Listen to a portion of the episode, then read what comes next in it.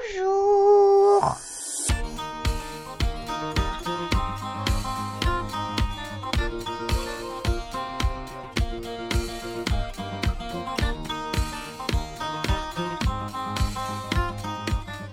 Bonjour et bienvenue dans le podcast le plus déjanté de la planète parentalité. Ici Floun, l'hôte du toujours imité mais jamais égalé Papa Poule. Et si aujourd'hui je me la pète un peu, c'est parce que j'ai un casting de rêve à mes côtés. Et non, je ne parle ni de Vincent ni de Jérémy, hein, qui n'arrivent pas à se connecter. Mais vous allez voir de mes deux super invités. Nous recevons aujourd'hui d'un côté un homme qui a botté el culo à Nicolas Maduro, Ah. même si ça s'est pas très bien fini. Il sort tout droit des geôles vénézuéliennes et il nous fait le plaisir d'être parmi nous. Baptiste Desmontiers, salut Salut, Salut. salut, salut. Alors c'est vrai que je suis sorti des geôles vénézuéliennes, mais on en parlera peut-être, mais c'était il y a quelques temps. Mais je suis très content d'être avec vous. C'est vrai, j'ai quelques années de retard, hein, tu sais. C'est pas grave, je te raconterai quand même. D'ailleurs, il paraît que t'avais aussi botté le cul à Hugo Clément. Ah, C'est vrai ça? Tu l'as sorti de quotidien? Ah bah non, pas du tout. J'ai, moi j'ai remplacé. Alors oui, effectivement. Donc moi je m'appelle Baptiste Desmontiers. Je suis un ancien journaliste, grand reporter de quotidien. J'ai remplacé Hugo Clément et le reportage qui a fait le plus parler de moi, c'est un peu euh, cynique. Mais c'est celui où j'ai le moins euh, réussi à travailler puisque je me suis fait euh, emprisonner au Venezuela. Mais bon, c'est pas pour ça qu'on est réunis aujourd'hui. Mais bon, voilà, pour comme ça, les auditeurs, les auditrices peuvent recontextualiser. toutes ces Voilà, références. On comprendra mieux. Mais moi, je m'en rappelais de cette histoire, figure-toi. Mm, moi aussi. Oui.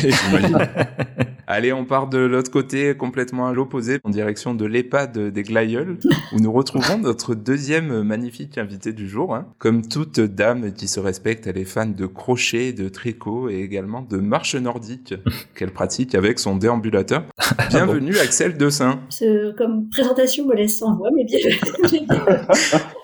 C'était pas très agréable comme présentation. tu m'as ouais, dit que t'étais open, hein ah, mais to- totalement. Je suis tout à fait offert- ouverte à la désinformation. Sinon, je me serais pas permis. Donc, Hmm. Axel, Est-ce que Florian ne serait pas un peu un bully? Euh, Je me demande quand même. hein. Mais je suis ravie d'être parmi vous, comme quoi je suis quelqu'un quand même d'assez souple, je trouve. C'est clair, je trouve aussi. Et donc, tu es la directrice d'Internet sans crainte, hein, dont on va parler en détail dans quelques instants. C'est ça. De l'autre côté, on a Jérémy, non, de Jérémy qui, est- qui ne s'est toujours pas connecté, Ben, il y a un petit souci de connexion. ouais. et Vincent, Et... moi, je suis là, oui, oui, ça va. Ravi d'être là. tu es là. Mais bon, on s'en, fout. Les amis, aujourd'hui, Ah. nous allons parler d'un sujet d'actualité. Euh, en ce mois de novembre avec le harcèlement scolaire et, et notamment le cyberharcèlement. Et nous l'aborderons euh, en fait en se mettant dans la peau d'un père de famille de deux jeunes filles. Hein, Baptiste, c'est toi dont je parle. Ouais. avec l'apport professionnel de notre cher Axel, qui nous apprendra à déjouer justement tous les pièges du cyberharcèlement, du harcèlement scolaire dont on va bien parler en détail. Mm. Voilà, maintenant que j'ai bien pété l'ambiance et euh, avant d'aller se tirer une balle, je vous propose un petit jeu, le petit jeu de Floun, l'Icebreaker, est-ce que ça vous va? Allez, vas-y. Allez. Bah c'est parti.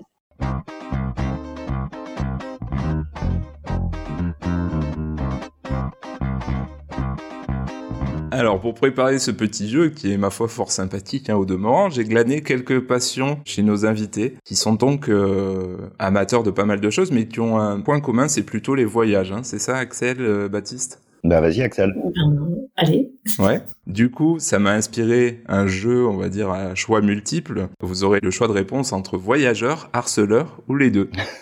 Ok. C'est un genre de burger quiz. Allez, ok. Alors, Baptiste Desmontiers, plutôt voyageur, harceleur ou les deux? Ben, voyageur. Plutôt voyageur. Voyageur.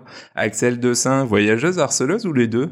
Ah ben, euh, voyageuse à 100%, à 1000% même. Super. Gérald Darmanin, voyageur, harceleur ou les deux Euh... Oh là là, euh. Joker. Joker, parce que s'il nous écoute, je veux pas d'emmerde, mais je dirais que euh, je ne connais pas sa passion pour les voyages. Pas mieux. ok. Et DSK, alors, voyageur, harceleur, Ah. les deux? Ah, ben du coup, Ah les... les deux. peut-être les deux. Les oui. deux. Ah oui, je pense qu'il a Les voyagé un Sans peu prise partout. de risque, les deux. Et euh, l'hôte de votre podcast, Jérémy, Vincent, il y a Jérémy qui n'est pas là, plutôt voyageur, harceleur ou les deux? Euh, plus trop voyageur maintenant, mais ni harceleur. Bon, ça va. Qui répondrait harceleur en vrai sur cette question? Ah, tu parlais de Jérémy. J'ai cru nous trois en fait. non, moi, l'hôte du podcast, je disais. Hein? Parce que je te harcèle pas mal pour bosser, mais bon, t'as pas envie. oui, voilà. Aujourd'hui, t'as pas envie.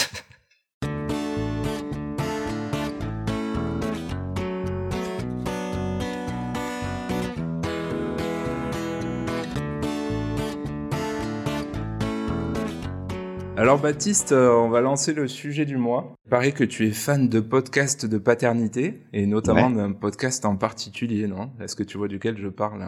Bien sûr. Euh, je parle du podcast que j'ai pas encore lancé. Et comme j'ai pas encore lancé ce podcast, l'autre podcast que j'aime beaucoup, c'est le vôtre, Papa Poule. Je trouve ça très chouette. Pour une raison simple, c'est que moi je suis un père et que je pense que les questions de parentalité euh, avec un axe euh, qui touche les pères, moi c'est hyper important puisqu'on a beaucoup beaucoup beaucoup enfermé et affublé les femmes de cette responsabilité. En fait, ben, Mhm. c'est bien, enfin aussi, de dire aux pères euh, sortez-vous les doigts et, euh, et prenez euh, la parentalité à bras le corps. Et oui, et, et je pensais que tu allais me citer Papatriarcat, tu vois, plutôt que Papa Poule. Et non, non, non, non. Moi, j'aime beaucoup les podcasts qui sont pas des podcasts dans lesquels il y a trop d'injonctions, trop de...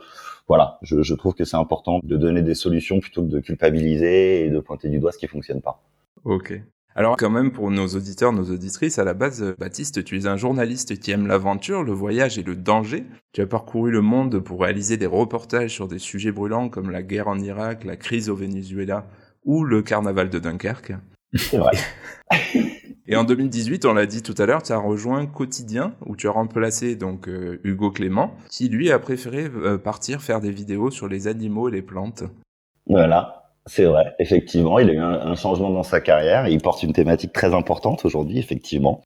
Et moi, je suis toujours euh, reporter, grand reporter. Et, euh, D'accord. et donc, effectivement, j'ai rejoint le quotidien après avoir travaillé à complément d'enquête. Super. Ok. Et puis moi, je me souviens aussi qu'en 2020, je me disais, mais il est où le parigo Là, on le voit plus sur le sur quotidien. Euh, qui aurait pu se douter que tu te retrouverais dans un podcast à 600 écoutes par mois aujourd'hui? Est-ce que ça va? La chute n'est pas trop dure, Baptiste? Ça va très bien parce que je trouve que les thématiques que vous développez sont euh, nécessaires, fondamentales et euh, moi je m'en fous euh, d'être à quotidien et regardé par 2 millions de personnes. Euh, si c'est pour raconter des choses pas intéressantes, euh, être dans un podcast à 600 écoutes, ça me va très bien. Parfait. Alors parfait. Bah, tu es au bon endroit. Et euh, est-ce que tu peux un peu te présenter sous forme de pitch? Donc tu nous disais que tu es papa. Est-ce que tu peux nous dire papa de Ouais. quoi? J'imagine d'enfant. Exactement. Voilà. Et nous dire un petit peu ton parcours peut-être aussi par rapport à Cool Mag, etc. Je vais faire ça euh, simple et rapide. Je m'appelle Baptiste Desmontiers, j'ai 42 ans, je suis père de deux petites filles, l'une qui a 11 ans qui s'appelle Jeanne et l'autre qui s'appelle Madeleine qui a 6 ans. Donc il y en a une qui est en CP et l'autre qui est en 6e. Mhm. Comme tu l'as dit, j'étais euh, reporter et grand reporter. Je travaillais pour euh, The Interdite, Capital, euh, Envoyé spécial, Complément d'enquête et Quotidien pour la partie un peu plus euh, connue du grand public. Et en euh, 2020 à peu près, je suis parti, j'ai quitté Quotidien parce que ma vie personnelle avait changé. On s'est Mhm. séparé avec mon ex-femme. Et donc être grand reporter à l'autre bout de la planète, c'était plus compatible avec euh, la vision que j'avais de ma vie personnelle. Je voulais pouvoir m'occuper de mes enfants une semaine sur deux, puisque c'était euh, d'emblée le, le choix qu'on avait fait avec mon ex-femme. Ouais. Et donc, j'ai créé derrière un média qui s'appelle Cool Mag, avec un K, qui est un média justement, et c'est pour ça qu'on est ensemble aujourd'hui, qui s'intéresse à, à la parentalité, à la place de l'homme dans la société, comment être un autre homme aujourd'hui que ceux que nos pères étaient, comment s'impliquer plus dans la parentalité. Donc voilà. Et ce média, je viens de le revendre. Euh, Non pas que je sois un money maker, mais euh, je l'ai revendu parce que j'étais plus d'accord. J'étais plus d'accord avec euh, mon associé. Ok. Euh, et donc voilà. D'accord. Et du coup, quelle sera la suite là pour Cool Mag Ah, bah, la suite pour Cool Mag, c'est euh, c'est pas bien ce que je vais dire, mais je vous conseille d'arrêter de suivre, Ah. puisque euh, moi j'avais une équipe de journalistes euh, incroyable euh, avec des sujets euh, pointus, euh, sourcés, euh, et d'ailleurs on va en parler Mhm. parce que moi j'ai rencontré Axel d'Internet sans crainte qui est avec nous Mhm. pour des questions justement euh, de fond très importantes. Ok. Et aujourd'hui j'ai le sentiment que l'équipe de 6 que nous étions euh, s'est transformée en une équipe de rien du tout. Ok. Donc je sais pas quelle sera la suite pour ce média, Ouais. mais en tout cas je n'en serai plus le porteur et je serai plus le garant de la ligne éditoriale. Ok. Très bien. Ok. Et t'es quel genre de père alors? Je suis un père euh, qui suis en train de manger bouffe. les brocolis, les brocolis que j'ai fait à mes filles hier. Bon appétit. Donc je suis un papa qui cuisine. Ouais. Je suis un papa, euh, un papa poule un peu, je pense. Ah, ben c'est bien. Bah attends, moi j'ai deux filles, hein, donc euh, si tu veux, je me fais balader euh, parce Ouais. que je suis un Et homme ouais. et j'ai deux filles qui me regardent et qui obtiennent à peu près tout ce qu'elles souhaitent. Non, je suis assez. Je suis, en fait, c'est non, c'est non. Mhm. Je, je mets des barrières et tout. Ouais. Je suis un papa beaucoup plus cool que le père que j'ai eu. J'essaye d'expliquer les choses. Euh, je suis un papa qui essaye de faire le job euh, bien. Mhm. Sincèrement, j'essaye de, de, de faire en sorte que mes filles soient heureuses. C'est beau ce qu'il dit. Oh. Ok, super. Et Axel, de ton côté, moi, comme j'avais pas le temps, j'ai dit à Vincent de s'occuper de ta présentation. Du coup, on- oui, comme tu as dit, euh, Axel, donc tu es directrice du pôle éducation numérique et notamment euh, du projet Internet sans crainte, qui va nous intéresser aujourd'hui, donc un programme de sensibilisation qui est proposé alors par la plateforme Tralaler. qui est créateur de sources numériques pour les écoles, collèges et lycées. Alors du coup sur le site euh, internetsanscrainte.fr que j'ai pu voir, sont proposées pas mal de ressources pour sensibiliser aux bons usages du numérique, euh, aux dossiers sur le harcèlement et le cyberharcèlement, les réseaux sociaux, et des conseils par plateforme également, j'ai vu. Du coup vous proposez énormément de choses. Ben, J'aimerais que tu en parles toi Axel parce que ça peut être un peu difficile de s'y retrouver quand on découvre le site pour la première fois. Déjà, j'avais une question là-dessus. Alors peut-être tu veux te présenter un peu plus euh, d'abord, mais sinon ma question c'était euh, à qui s'adresse euh, Internet sans crainte aujourd'hui, si c'est aux parents, aux éducateurs ou aux ados directement? Alors, c'est une vaste question. Effectivement, on fait beaucoup de choses. Donc moi, je m'appelle, euh, je m'appelle Axel. Bonjour Axel. Bonjour. Je vais quand même, euh, voilà, casser un, un mythe qui était présenté au début. Je, je suis pas encore mamie, enfin, j'espère, parce que j'ai une fille de 20 ans, mais peut-être qu'elle me cache, euh, qu'elle me cache des Ah. choses.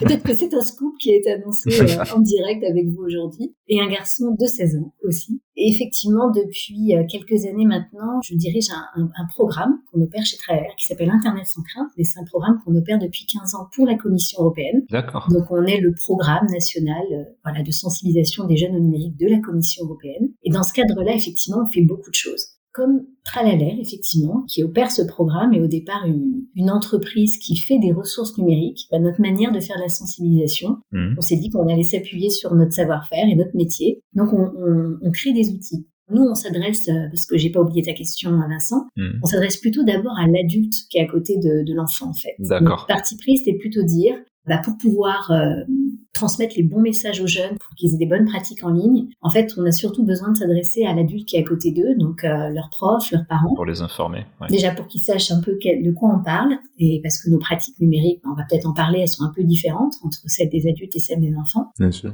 Donc au départ, on a plutôt commencé à donner des outils aux profs, euh, aux animateurs, pour euh, qu'ils aient euh, voilà des supports pour pouvoir faire des ateliers avec euh, des jeunes. Et puis depuis 3-4 ans, on adresse aussi directement les parents. Et on essaie de Ok. couvrir un peu tous les sujets euh, d'éducation numérique. Super.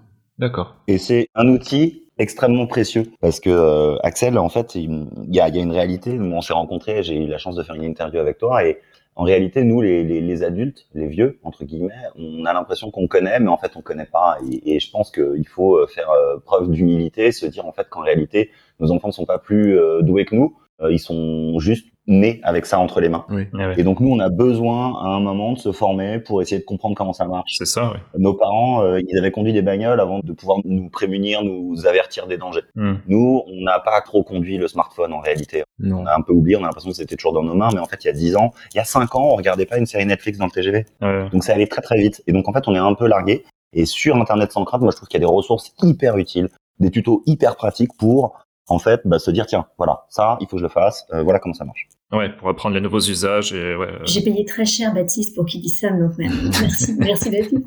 Non, non, mais en fait, euh, je prends aussi la parole, je rebondis, mais effectivement, il- on peut peut-être commencer par ça. Il y a deux mythes effectivement qu'il faut absolument, euh, faut leur tordre le cou. Ouais. Déjà, on nous a rabattu les oreilles avec cette idée de digital native, ce que les gamins seraient nés avec, euh, waouh, on ne sait absolument pas pourquoi, euh, toutes les compétences numériques euh, qui seraient exactement comment faire et comment se protéger. Non, ils sont juste un peu plus euh, ouverts au numérique, c'est-à-dire qu'ils ont grandi avec. Donc effectivement, Ouais. un smartphone, ses interfaces, ils n'ont pas de frein. Et j'ai envie de dire quand même les freins des adultes sur le numérique, on en parlait il y a 15-20 ans, mais aujourd'hui, on est aussi quand même une génération qui sont habitués avec ces outils, donc on peut plus se cacher derrière cet argument. mhm. Donc, en Non, tout cas, ce qui est sûr, c'est qu'ils y connaissent rien et qu'ils savent surtout pas quels sont leurs droits et devoirs, euh, Mm. quelles sont les choses importantes. Et puis, il faut aussi super rassurer les parents parce que beaucoup de parents entretiennent ce mythe et se cachent sur, derrière l'argument qu'ils sont pas légitimes, qu'ils y connaissent rien, qu'ils y comprennent rien. Mais en fait, ils sont exactement au même niveau que leurs gamins. Donc, c'est vraiment important que les parents et tous les parents se saisissent du sujet. Leur enfant a besoin d'eux pour les accompagner aussi sur ces questions numériques. Ouais. Notre champ d'éducation, il s'arrête pas à cette porte-là, en tout cas. Bien sûr.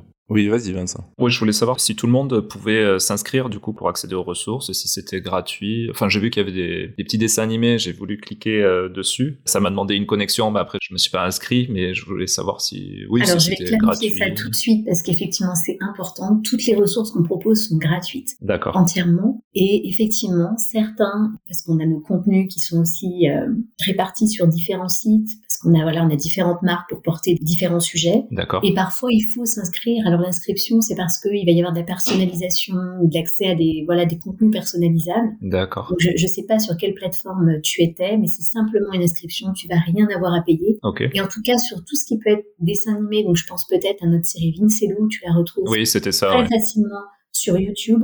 Ok. Donc euh, voilà. Bah super. Alors, euh, cher Baptiste et cher Axel, cher Vincent également, le 9 novembre, Mhm. c'était hier. Hein, euh, le temps que sorte Ah oui. le podcast, ce sera déjà 2024, je pense. Mais en tout cas, le, le 9 novembre marquait la journée nationale de lutte contre le harcèlement scolaire avec la campagne du hashtag non au harcèlement, Mhm. lancée par, Darman, euh, par le gouvernement. Et pour cause, les chiffres, les chiffres sont préoccupants, hein, Axel, tu me coupes si je me trompe. Un élève euh, sur cinq, que ce soit collège ou lycée, est victime de harcèlement scolaire. Autant de garçons que de filles sont touchés par le phénomène. Et la majorité des cas intervient aussi dans les espaces de récréation. C'est à peu près ça, Axel, au niveau de... Écoute, je, valide. Effectivement, il y a eu des chiffres là qui sont venus euh, mettre des chiffres derrière Mhm. une réalité nous qu'on percevait. C'est vrai qu'on parlait Ouais. beaucoup d'un enfant sur dix. La réalité aujourd'hui, c'est qu'on est beaucoup plus près d'un enfant sur cinq. Ok. Ouais, c'est ce que j'ai j'ai pu Et lire. quand on parle de cyberharcèlement, c'est un sur quatre au collège qui est concerné. Et Ah ouais. euh, si on parle de cyberviolence, parce que on parle un peu trop de harcèlement et cyberharcèlement, mais en fait, quand on en arrive là, c'est qu'on est déjà dans de la violence qui dure et qui est répétée Ouais. dans le temps, et donc c'est déjà dramatique. Mais les cyberviolences aujourd'hui, ça concerne euh, un jeune sur deux, c'est énorme en fait, qui a déjà été confronté. Hmm. Mhm. Alors justement, euh, Axel, ma, ma question c'était, est-ce que tu peux nous définir euh, ce qui est pour toi le, le cyberharcèlement ou la cyberviolence, comme tu le dis, et comment vous agissez avec Internet sans crainte par rapport à ça? Alors effectivement, le cyberharcèlement, c'est la transposition dans l'espace numérique du harcèlement. Ouais. Et quand on parle de harcèlement, on est dans de la violence qui est à la fois répétée et qui dure dans le temps. C'est ce qui qualifie euh, le harcèlement. Mhm. La particularité du cyberharcèlement, c'est que ça donne une dimension euh, totale, c'est-à-dire que normalement le harcèlement est dans un espace défini, ce qui laisse un peu de répit à la victime quand elle n'est pas dans son son test espace. Je pense notamment à l'espace de l'école. Or le cyberharcèlement, ben, dès qu'elle va se connecter, elle va y être confrontée. Et le cyberharcèlement euh, donne aussi euh, l'impression d'une ampleur euh, très importante qu'on ne peut plus arrêter. Donc, pour beaucoup de jeunes, quand on arrive au stade du cyberharcèlement, ça donne vraiment l'impression d'une machine incontrôlable, d'un rouleau compresseur Oui. contre lequel on ne peut plus agir. Et même si on arrive à retirer quelques contenus, ben, il y a tous les contenus auxquels on n'arrivera jamais à rattraper. Mais avant ça, pour qu'il y ait cyberharcèlement, il y a eu des violences avant. Et nous, notre message, en tout cas de prévention, c'est vraiment de ne pas laisser passer la première violence, en fait. Mhm. La première insulte, le premier Tolérance commentaire, zéro. La tolérance zéro, c'est-à-dire que euh, Hmm. on n'a pas le droit de partager l'image de quelqu'un euh, sans son consentement. Mhm. On ne laisse pas passer la première insulte, on ne laisse pas passer le premier emoji, le, le premier like sur un commentaire malveillant. Ouais. Et c'est en ça qu'il faut, si on est victime, de dire que c'est pas normal. Voilà, de dire à nos enfants, c'est pas normal. À aucun moment dans ta vie, jamais, euh, tu ne dois accepter d'être insulté ou maltraité. Et tu dois agir et oser en parler dès ce moment-là. Et dans l'autre sens, de dire aux jeunes, c'est interdit. La première euh, parole violente, euh, le premier geste violent, il est interdit. Hmm. Baptiste, euh, t'as fini de manger? Ouais, j'ai fini. Ça va. Euh, ça t'évoque quoi, ce qu'elle dit Axel? Est-ce que toi, en tant que père de, de jeunes filles hein, de 6 et 11 ans, est-ce que t'es confronté déjà à ça ou pas? Alors, euh, je suis confronté à la violence scolaire, euh, Mhm. mais classique, c'est-à-dire euh, ma fille qui rentre et, euh, et tiens, on s'est moqué d'un tel ou d'une telle, etc. Donc ça, c'est classique. Ouais. Ouais. Maintenant, j'ai la chance, et pourvu que ça dure, de pas avoir été confronté réellement à cette problématique. En réalité, ce qui a changé, et pour compléter ce que disait Axel, ce qui a changé, c'est qu'à notre époque, moi, j'ai été un peu harcelé à l'école. Quand j'étais en cinquième, c'était pas facile. J'étais clairement pas le plus cool. Ouais. J'étais un peu rond. Et c'est marrant. Aujourd'hui, je réalise que, en fait, ouais, j'ai été malheureux pendant un ou deux ans de ma scolarité, mais assez malheureux. Ce qui a changé aujourd'hui, entre l'époque où euh, j'avais euh, 11 ans et 2023-2024, ce qui a changé, c'est qu'aujourd'hui, le harcèlement, il commence à l'école et il se poursuit sur les réseaux sociaux. Eh oui. Eh oui. Les week-ends et les vacances. Moi, par exemple, là, l'un des gros sujets, on pourra en parler plus tard, mais ma fille a un téléphone portable. Mhm. Je veux pas, pour l'instant, qu'elle ait WhatsApp parce que on a découvert dans l'école où elle est qu'il y avait eu des problèmes de groupe WhatsApp dans des classes D'accord. avec des, euh, des enfants qui étaient victimes de, de, de colibets. Alors, c'était mignon de dire ça, mais voilà, le harcèlement, c'est ça. C'est-à-dire, en fait, c'est des colibets, des vannes, euh, des brimades, euh, des humiliations répétées. Donc voilà, en fait, aujourd'hui, c'est juste, ça donne une caisse de résonance beaucoup plus importante au harcèlement. Donc moi, en tout cas, j'ai la Ouais. chance de pas y être confronté, mais je suis très vigilant sur ce point. Ok. Ben justement, ce que tu dis là sur les groupes WhatsApp, c'est intéressant. On peut en parler avec Axel peut-être, Oui. parce qu'aujourd'hui on se met un peu dans la peau de ce cher Baptiste Desmontiers. Et euh, comment on prévient déjà euh, ces, ces problématiques-là et comment on, on arrive à, à lutter contre ça, Axel? Ben, en fait, euh, ce que dit Baptiste, c'est effectivement une situation euh, très courante euh, et très concrète sur laquelle peuvent s'appuyer justement les parents pour Ouais. pouvoir faire cette éducation.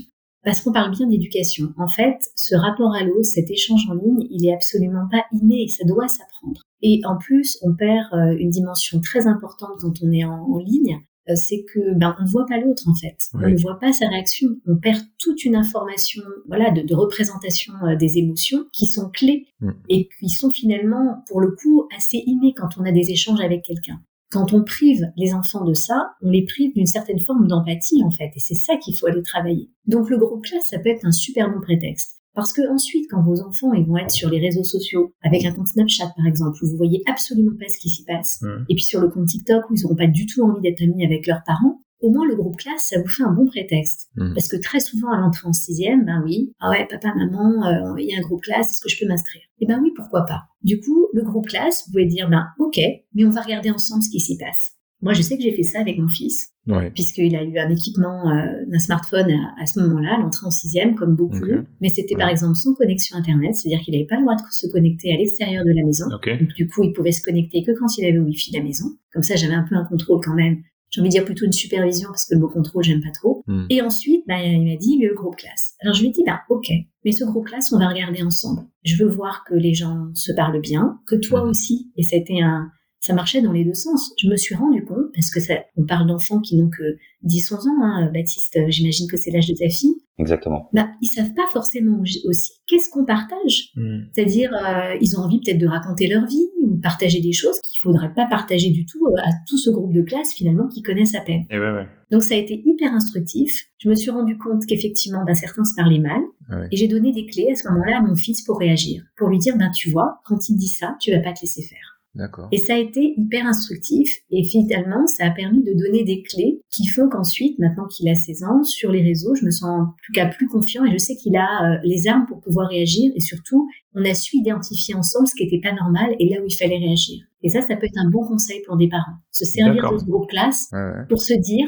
OK, ça peut être une bonne initiation à ta future vie en ligne, mais je vais être présent. Ouais, on va voir ensemble. Ouais. Ok. Et du coup, le coût des finalement des réparties, comme tu disais, ça rejoint un peu euh, les conseils qui peuvent être donnés pour en cas de harcèlement scolaire classique, on va dire, euh, d'essayer de, de répondre aussi aux harceleurs. Oui, parce qu'en fait, euh, si vous suivez un petit peu euh, les usages de vos enfants, vous, avez, vous allez vous rendre compte qu'à chaque fois, ça va servir votre propos. En fait, moi, quand je lui ai dit ça, je lui ai dit parce que je veux voir ce qui se dit et il s'est pas passé 24 heures avant qu'ils commencent à tous s'insulter dans ce groupe classe, en fait. Ah oui, quand même. Mais parce que c'est ça la réalité. Ah oui, ça fait peur. Et en fait, c'est parce que c'est fait sans filtre. Et j'avoue qu'il m'est arrivé à un moment donné d'intervenir même, Mhm. de contacter euh, directement un, un Mhm. jeune et avec une démarche bienveillante. euh, parce qu'effectivement, avoir un adulte qui appelle, mais Mhm. j'ai expliqué aussi quel était mon métier et ce que je faisais et pourquoi j'intervenais. Et de ramener en fait une parole où tout d'un coup il y a un vrai individu, où on se rend compte tout d'un coup qu'il y a un vrai di- individu derrière l'écran, Ouais. ça suffit à cet enfant à comprendre que ses propos n'étaient pas adaptés. Hmm. Il faut remettre... Tu lui as dit euh, quoi? Tu touches à mon fils, je t'éclate? Ouais, exactement. je te- je vais t'attraper à la sortie. euh, voilà. non, j'essaie d'avoir effectivement une approche un peu plus bienveillante, mais j'essaie Ouais. de lui expliquer pourquoi il ne pouvait pas faire ça, en fait. Mm. Et en plus, c'était, euh, voilà, je vais pas rentrer dans le détail, mais c'était lié à aux élections de délégués et, et une Mm. histoire en fait qui était une, voilà une histoire de et justement c'est un, un truc important aussi qui semblait être une histoire d'enfant mais on a tendance justement à minimiser ces histoires d'enfants Hmm. et c'est ce qui euh, peut arriver quand même sur des situations de harcèlement donc je vais juste expliquer que ça, mais il fallait plutôt qu'il prenne contact directement avec la personne en direct et pas qu'il l'affiche sur le groupe classe Ouais. pour justement régler cette situation ensemble et que ça ne tourne pas ensuite vers euh, voilà vers une stigmatisation de, de cet élève. Ce qu'il a parfaitement compris en fait. Ouais. Ça montre que la parole de l'adulte, elle est importante pour donner des repères. Il manque de repères. Ils Ok. n'ont pas les repères de ce que doivent être euh, les échanges en fait. Et il y a un truc, Axel, que tu disais tout à l'heure qui est très vrai, c'est qu'en fait, euh, les phénomènes de harcèlement, on a toujours euh, l'impression, on se dit, tiens, il doit y avoir vraiment une saloperie d'enfants malveillants euh, ou des Mhm. mauvais Ah, enfants. En tout. réalité, pas trop. Pas vraiment. Moi, j'ai pas l'impression Ouais. que ce soit Non, ça. J'ai plus l'impression que ce soit le. Tu parlais de l'empathie. En fait, quand tu les brimades entre gamins dans la cour de récré, une cour de récré, on a oublié, hein, mais c'est violent. Une cour de récré, c'est Ouais. violent. Il y en a ceux qui sont de l'équipe de foot, ceux qui le sont pas. Celles qui ont le droit de jouer à l'élastique, celles qui n'ont pas le droit. Celles qui ont le droit de jouer au foot ou pas. Enfin, il y a tout Mhm. plein de violence dans les rapports sociaux euh, dans une école. Bien sûr. Mais la réalité, c'est que euh, quand il y a un enfant qui est blessé, psychiquement, hein, qui, est, Ouais. qui est vexé, qui est blessé, il peut aller voir euh, la maîtresse ou ben, sa réaction, il va se mettre à pleurer ou elle va se mettre à pleurer. Ben, en fait, les autres qui vont être à l'origine de cette réaction vont être touchés Mhm. Hmm. parce que c'est pas des saloperies d'enfants, c'est pas des mauvais enfants. Mais sauf que quand on est sur les réseaux, quand on est dans un groupe WhatsApp, on n'a pas la réaction de l'enfant en face. Et on se rend pas compte du oui. mal. Et donc on n'est pas touché. On va pas se oui, censurer en se disant ouais. Oh, merde, j'ai été trop loin, je lui ai fait de la peine, Mm. pardon, excuse-moi, je voulais pas. Mm. Et ça, c'est un espèce de filtre, les réseaux sociaux. Mais c'est l'allégorie. Euh, je sais pas si vous avez cette image en tête, mais euh, où t'as deux chiens euh, qui sont en train d'aboyer euh, chacun d'un côté de la barrière. C'est une image qui tourne sur Twitter tout le temps. La barrière s'ouvre, ils arrêtent de se gueuler et la barrière se referme. ils sont là, Mais c'est la même chose. En fait, sur les réseaux sociaux, Tu fais très bien le chien, Baptiste. Impressionné. eh ouais, c'est pas mal. hein. Mais sur les réseaux sociaux, c'est d'une violence. Ouais, C'est-à-dire que c'est euh, réseaux sociaux versus real life. On vous balance des saloperies sur les réseaux ou dans les groupes WhatsApp, on n'irait jamais vous dire en face. Bien sûr. Eh ouais. Et d'ailleurs, quand on fait ce type d'exercice, et tu as, tu as raison, Baptiste, effectivement, on perd toute cette dimension qui permet pas de travailler l'empathie à un âge où elle se construit, cette empathie, elle se construit dans ce rapport à l'autre.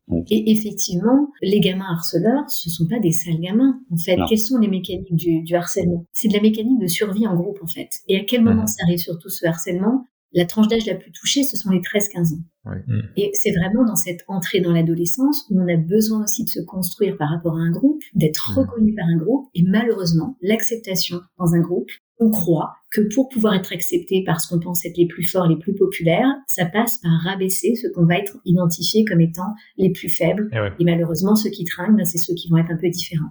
Mais euh, l'enjeu, c'est souvent des enjeux de popularité. C'est sa propre euh, survie, j'ai envie de dire, au sein du groupe. Puis on a tendance à oublier aussi que l'école, en fait, c'est bah, une association forcée, c'est-à-dire qu'on met ensemble des gamins dans une même Mhm. classe, dans un même groupe, et on, on espère que ça fonctionne. Hmm. Mais en fait, on, voilà, sociologiquement, on n'est pas forcément totalement fait pour vivre ensemble. Donc ça aussi, ça s'apprend, Mhm. et ça s'apprend aussi dans, dans l'espace numérique. Et ouais, dans l'espace numérique et dans l'espace de l'école, euh, Edith Maruet-Jules, elle en parle super bien dans son livre. C'est d'ailleurs notre prochaine invitée, c'est une géographe du genre et qui parle super bien de la répartition, comme disait Baptiste. ben voilà, là c'est l'endroit où jouent les filles euh, Mm. et c'est la place qu'elles ont. Là c'est l'endroit des garçons et en général les garçons ils ont beaucoup plus de place pour jouer au foot. Et ça, elle l'explique très bien et ça découle justement sur les relations ben, homme-femme plus tard, Dominant, dominé, exactement, bien sûr. dominant-dominé Mm. dans la société. Cette société patriarcale, j'ai même envie de dire. Et du coup, Axel, euh, par rapport au programme Internet sans crainte euh, et, et les problématiques qu'on a vues, concrètement, vous proposez quoi et comment ça se matérialise aujourd'hui? Alors c'est vrai que sur la thématique du harcèlement, je pense que c'est le thème sur lequel on a le plus d'outils. Ouais, on accompagne à la fois euh, les enseignants, les jeunes, les parents. ouais, Donc euh, peut-être que je peux vous parler de trois outils oui. qui peuvent vraiment être utilisés par les parents. Donc on a déjà une série pour eux, une petite série vidéo. Voilà, cinq vidéos de deux minutes, c'est la série Parents parlons-en le harcèlement. D'accord. Et elle vise vraiment à donner des conseils très concrets pour en parler, pour sensibiliser, pour savoir quoi faire quand son enfant euh, est victime, mais aussi quand il est harceleur, on en a parlé, parce que c'est souvent un sujet tabou et traumatisant aussi pour les parents Bien de se rendre compte que voilà, on pense avoir fait le job et euh, on se dit mince, mon gamin était capable de faire une chose pareille. Mm. Et là, on l'a dit, voilà, c'est pas un mauvais enfant. Il s'est retrouvé certainement dans un contexte où il s'est senti obligé de fonctionner de cette manière-là, ou peut-être Mhm. qu'il a été lui-même harcelé. Donc, euh, il y a des mécanismes à, à comprendre. Donc ça, ça peut être vraiment un support hyper facile à prendre en main pour avoir des, des repères très concrets. Après, on a euh, une série pour les enfants qui s'appelle Vince et Lou, Stop la violence. Hmm. On a vraiment euh, travaillé à hauteur d'enfant. C'est une série qu'on fait depuis très longtemps, qui met en scène euh, bah, un frère et, et sa sœur, hein, Vince, Ouais. Vince pour Vincent et Lou, qui ont tendance à mettre les pieds dans le plat. En fait, euh, on se sert d'eux pour un peu euh, montrer aux enfants que c'est normal de se tromper, c'est normal de pas savoir, Mhm. et c'est normal de faire des, faire des bêtises quand on n'a pas l'info. Donc on aborde pas mal de sujets de société et là c'est l'occasion effectivement à la fois de comprendre les mécaniques du harcèlement et du cyberharcèlement, Mhm. mais surtout on a travaillé cette série sur tout ce qui est en amont. Et c'est pour ça que je militais un peu au début en disant arrêtons de parler que de harcèlement et de cyberharcèlement, mais travaillons plutôt à tout ce qui est avant. Et tout ce qui est avant, bah, c'est tout un apprentissage de l'acceptation de soi et des autres, le travail de respect, de l'acceptation de la différence. Et on a travaillé plutôt euh, cette série comme ça. Donc là aussi, ce sont des vidéos Et on fait aussi des fiches famille. Donc ça peut aider euh, les parents Mm. et les papas euh, poules là, qui nous écoutent. Parce qu'effectivement, les garçons, allez-y, quoi. C'est encore trop un sujet qui est traité par les mamans. Ne laissons pas que les mamans euh, Alors oui, dans des sujets-là.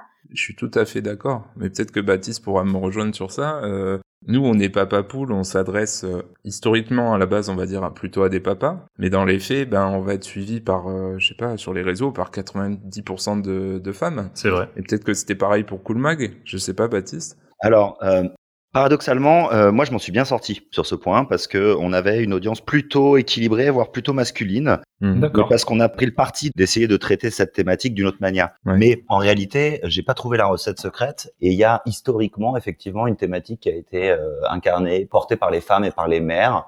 Ouais. Donc euh, c'est pour ça que moi je trouve ça génial et difficile ce que vous faites. Oui. Génial parce que c'est nécessaire, difficile parce que l'audience, il faut aller euh, la chercher, il faut évangéliser. Donc euh, oui, il y a une problématique, les mecs sont pas encore assez dedans, mais il y a une réalité, c'est que ça bouge et que ça avance et que euh, votre podcast ou mon média que j'ai monté n'aurait pas existé il y a dix ans Mm. C'est clair. ou aurait existé, mais de manière un peu complexe. Mm. On parlait tout à l'heure, sans les citer, d'autres comptes, d'autres euh, podcasteurs, d'autres euh, Mm. hommes qui euh, portent la parole, des pères, etc.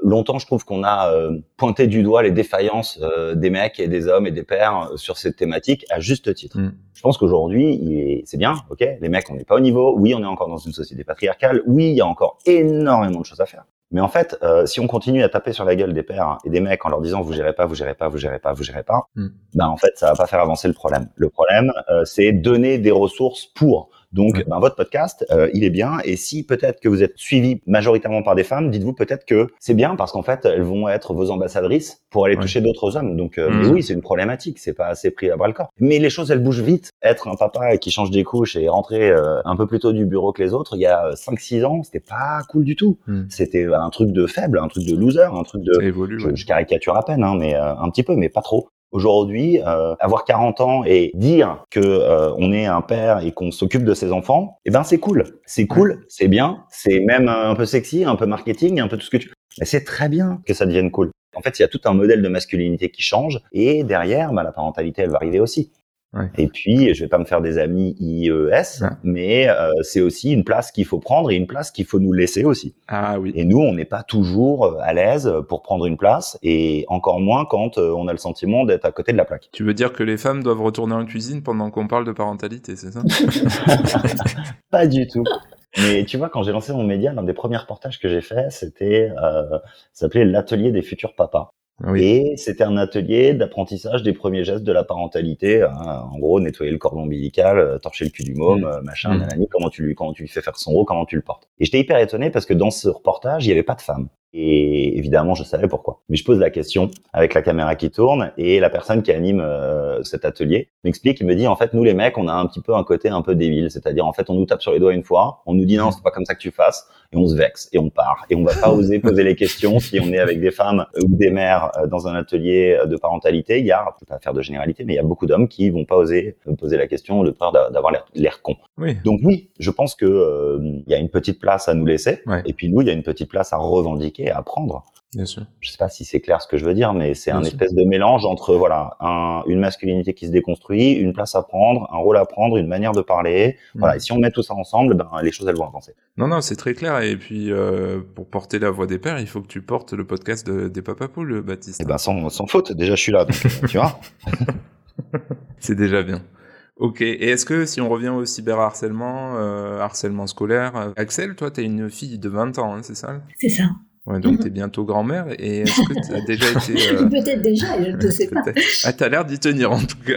Oui, je sais pas. C'est un peu traumatique. Je me dis que c'est peut-être un signe. Ce... Du coup, t'as été confronté à à ces problématiques avec elle ou pas? Oui, bien sûr. En plus, Ouais. euh, moi, j'ai vraiment vu avec elle euh, l'arrivée, j'ai envie de dire, la popularisation des, des réseaux sociaux qui ciblaient particulièrement les jeunes, puisque à son entrée dans l'adolescence, on était vraiment dans la vague, euh, dans la vague Instagram notamment, parce qu'on sortait Ah oui. un peu de ce côté Facebook, un peu qui commençait d'ailleurs à être vieillissant, Ouais. et avec euh, cette communication, j'ai envie de dire beaucoup plus sur l'image, et puis vidéo, etc. Ouais. Alors c'est vrai que moi, de par mon métier, j'étais d'autant plus éclairée, donc euh, je, je suis pas forcément un bon exemple. Hmm. Mais je pense que c'est important que effectivement euh, les parents et nous on a le souci du coup on s'adresse aux parents et pas spécialement aux mamans ou aux papas pour bien rendre compte que c'est un enjeu commun. Mais euh, de se réapproprier le sujet. C'est vraiment important et d'oser parler de ces sujets dès le départ, c'est-à-dire oser parler du harcèlement, d'en faire un sujet de conversation, de dire que ça existe et de donner les clés pour être capable à la fois de le repérer. On va attendre là, les résultats de, de, cette grande enquête qui va circuler auprès de tous les jeunes là, qui doivent mhm. remplir un espèce d'outil diagnostic. Oui, j'ai vu ça, le questionnaire. Ouais. Voilà, parce que nous, ce qu'on voit sur le terrain, c'est que plein de jeunes harcelés n'ont pas identifié qu'ils l'étaient en fait, n'ont pas forcément même les clés pour comprendre que ce qu'ils vivent est anormal et que c'est du harcèlement. Donc il y a ça, de pouvoir repérer et ensuite de savoir quoi faire pour agir. Ouais. C'est hyper intéressant ce que tu dis, euh, Axel, parce que c'est la grande question que je me suis posée. Je me suis demandé, moi, comment est-ce que je serais à même de repérer si ma fille ou mes filles étaient victimes de harcèlement ou si elles deviennent harceleuses. Comment est-ce que tu repères ça? C'est ça, je pense qu'on se le demande tous. Ouais, ouais. Comment est-ce que tu le diagnostiques? Comment est-ce que tu le vois? Et c'est autre chose que je voulais compléter, euh, que je voulais rajouter sur ce que disait Axel. C'est Axel disait, euh, je sais plus quelle était le, le, la formule exacte, mais euh, il faut s'approprier les outils. Il faut. Euh, moi, je dis beaucoup à mes potes, arrêtez de dire que TikTok c'est un truc de tocard, de bolos, de jeunes, de machin. Allez sur TikTok, les gars, en fait. Arrête de croire. Ton gamin, tu l'amènes à l'école, t'as été visiter la classe, t'as regardé. Mhm. Ta fille euh, ou ton fils, il a invité à une pyjama party. Ben, tu te renseignes, tu vois chez qui il va, où elle va, euh, comment ça se passe. Pourquoi est-ce qu'on a euh, des réactions hyper intuitives et saines et normales sur ce genre de comportement, mais que paradoxalement, je vous dis pas d'aller sur Snap et d'être partout, mais que paradoxalement, dès qu'on est sur les réseaux sociaux, on se dit ouais non c'est pas pour moi, mais c'est pas pour toi, c'est pas pour toi. Mais vas-y mon gars en fait, va regarder ce qui se passe. Faut voir ouais.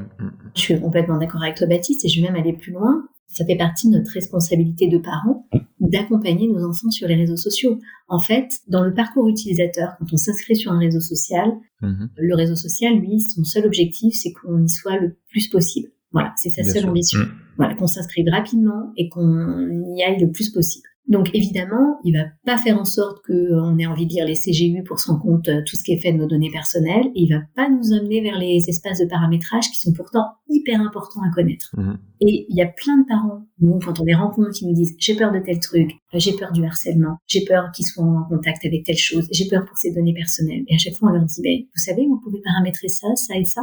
Donc aller avec son enfant qui ne sait pas plus que vous, parce qu'on rencontre aussi des jeunes, on travaille avec eux, aucun ne sait qu'il peut paramétrer ses réseaux sociaux pour gérer ses contacts, mm. pour filtrer. C'est-à-dire qu'aujourd'hui, techniquement, je vais pousser l'extrême exprès, mais techniquement, on pourrait ne pas être cyberharcelé. On a la possibilité en amont de filtrer ses commentaires, de faire en sorte qu'aucun commentaire puisse être fait sans modération.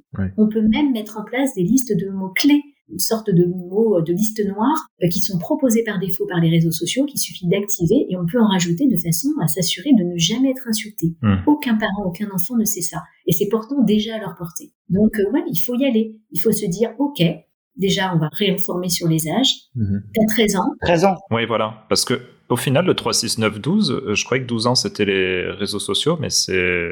Non, alors on va peut-être effectivement euh, redire ça. La plupart des réseaux sociaux aujourd'hui ont cette limite d'inscription dans leurs conditions d'accès de 13 ans. Qui est liée en fait au droit américain. Voilà, on va. C'est la loi. C'est génial pour se cacher, pardon. C'est génial quand ton enfant te demande les réseaux sociaux et qu'il en a 12.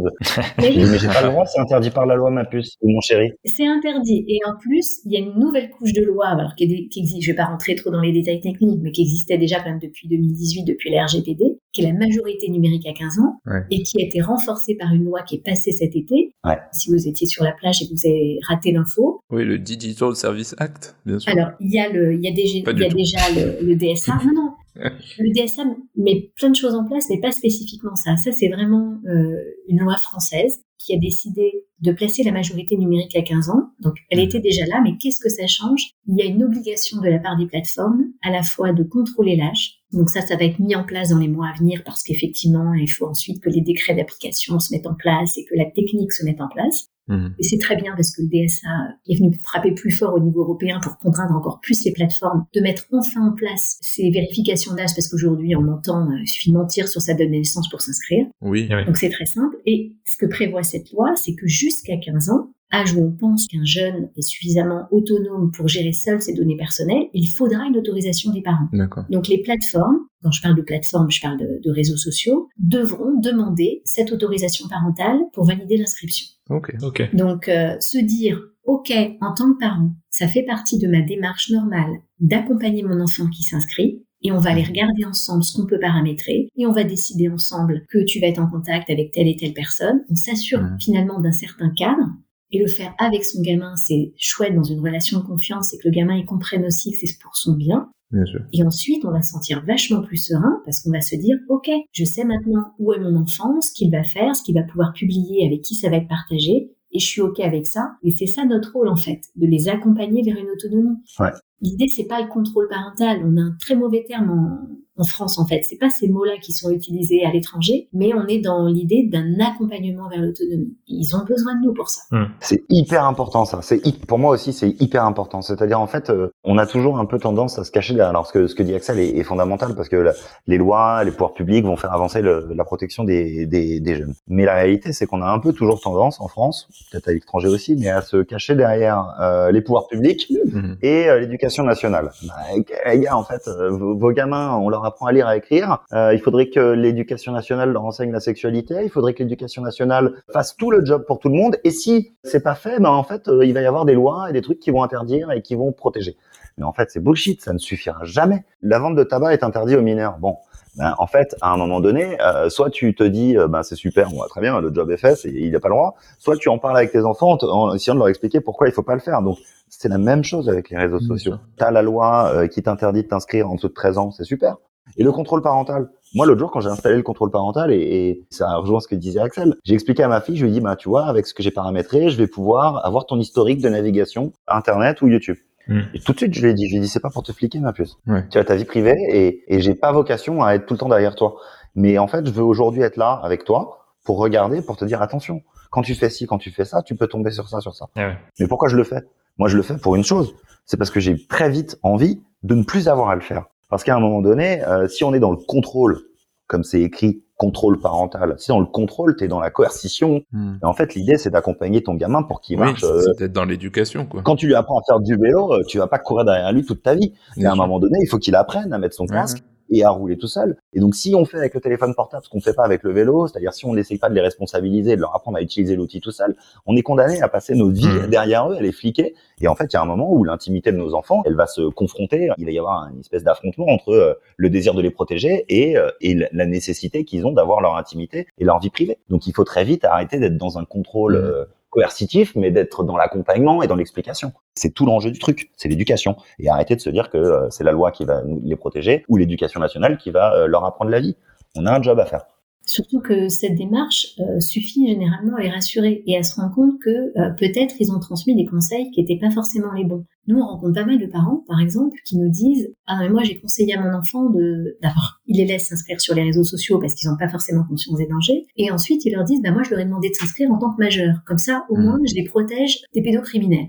Je me suis dit Bah, tiens, ça, c'est intéressant comme démarche. Bah ouais. Donc les parents se disent tiens, je vais dire à mon enfant, d'ailleurs, je vais lui dire de mentir. Déjà, c'est c'est une Ouais. démarche qu'il faut assumer. Et je vais lui dire qu'il se passe pour plus de 18 ans et je pense faire bien en tant que parent parce que je vais le protéger des prédateurs sexuels parce que moi, ce que j'ai retenu du numérique, c'est que c'est plein de, de pédophiles qui vont chercher à être en contact avec mon enfant.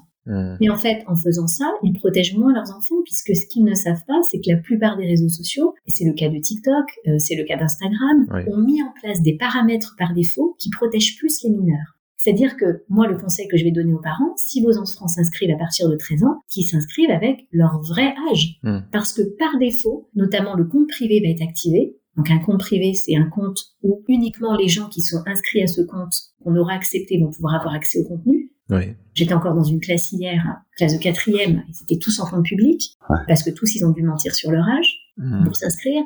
Voilà, donc des fois, on croit bien faire et on ne transmet pas les bons messages. Si les parents étaient à côté de leurs enfants quand ils s'inscrivent sur un réseau social, ils verraient par eux-mêmes. Et on leur dirait que, en s'inscrivant en tant que mineur, voilà, il y a plein de paramètres qui sont activés par défaut pour les protéger. Mm. Pour le coup, les réseaux sociaux ont fait des progrès là-dessus ces dernières années. C'est vrai. Je voudrais rajouter un truc. Je sais pas ce qu'en pensera Axel, mais euh, il y a toujours cette histoire de les laisser grandir, leur laisser leur intimité et avoir une forme de contrôle et d'explication. Moi, aujourd'hui, ça changera peut-être, mais aujourd'hui, je dis allez fouiner dans les comptes que suivent vos enfants. Allez regarder. On a parlé, là, on parle de choses de, de, de, de harcèlement, de cyberharcèlement, de pédocriminalité, donc c'est très grave. Mais des choses plus légères, mais qui sont très problématiques, c'est euh, ben, les, les influenceurs. On en a beaucoup parlé. Allez regarder quels comptes suivent vos enfants. Ouais. Euh, une fois par mois, vous prenez le terme à plus, ou mon chéri, je vais regarder juste qui tu follow. Ouais. Pourquoi? Ben Parce qu'en fait, là-dedans, s'il tombe sur un espèce de, de, de fucking complotiste ou, Mm. euh, ou un influenceur à deux balles qui vend des plans euh, pour avoir euh, euh, son permis, enfin un permis, un permis en payant, un permis de conduire ou quoi. Mm. Ben, En fait, ça veut dire que vous mettez votre enfant dans une dans une position de de vous contrôlez ce qu'il regarde à la télé. Pourquoi est-ce qu'on regarderait pas ce qu'il regarde sur les réseaux sociaux? Il faut Bah regarder. oui, c'est clair. Il faut, Mm. il faut regarder. Mais en expliquant, je regarde parce que, Il faut éduquer. et parce qu'en fait, peut-être que Sophie 47, Sophie 47, c'est, euh, c'est Gérard. Et que moi, avec mon œil d'adulte, je vais me dire, tiens, euh, Sophie 47, c'est pas Sophie. Elle a pas, elle est Ouais. pas du 47 et elle a pas 13 ans, ma chérie. Donc, en fait, il faut euh, aller pour montrer, regarder avec eux, etc., etc. Quand vous faites la cuisine avec vos gamins la première fois, vous leur c'est pas le Ouais. couteau, euh, la poêle qui chauffe, le beurre et, et vous vous barrez pas. On les accompagne avant Mhm. qu'ils soient capables de faire le gâteau eux-mêmes. Ben, C'est la même chose avec les réseaux, quoi. Faut arrêter de croire que euh, les paramétrages, euh, les ceci, les cela. Non, il faut être dans l'action avec eux. Bah, il y a un travail de veille et d'éducation de la part des parents. hein. Ouais. Oui.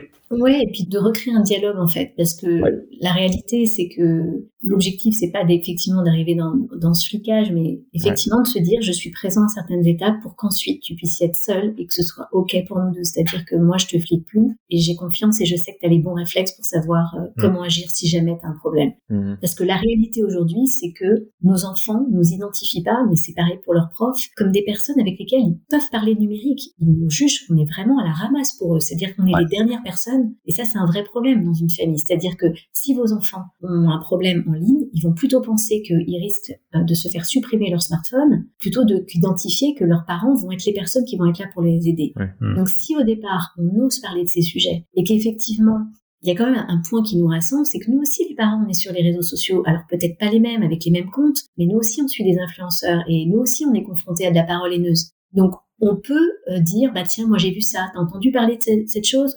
Il y a toujours une actualité aussi, on peut savoir, bah moi j'ai entendu parler de ces trucs, est-ce que tu en as entendu parler aussi Qu'est-ce que tu en as pensé? Il faut recréer du dialogue parce que aujourd'hui, nos enfants ne nous voient plus comme les personnes de référence et légitimes pour leur, les accompagner sur. Il faut regagner, il faut absolument regagner ça.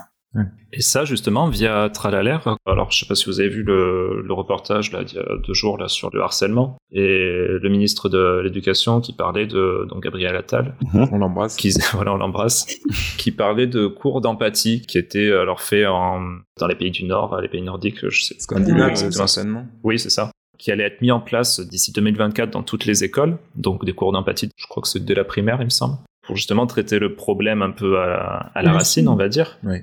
Et je me demandais bah, si ce genre de choses pouvait être aussi adapté pour le, effectivement, pour le cyberharcèlement, et, ou si peut-être vous, vous faisiez déjà ce genre de choses. Ben, nous, il se trouve qu'on a déjà créé un programme qui s'appelle Empathique, qui existe depuis trois ans, pour travailler l'empathie. Voilà. Donc, bon, très souvent, euh, et, euh, et c'est très bien, hein, franchement, euh, que le, le- le gouvernement se mobilise sur cette question-là. Il y a déjà des choses. D'accord. L'important aujourd'hui, c'est de, le- de le structurer et surtout de, de former. En fait, le manque aujourd'hui, c'est de pouvoir former les enseignants Hmm.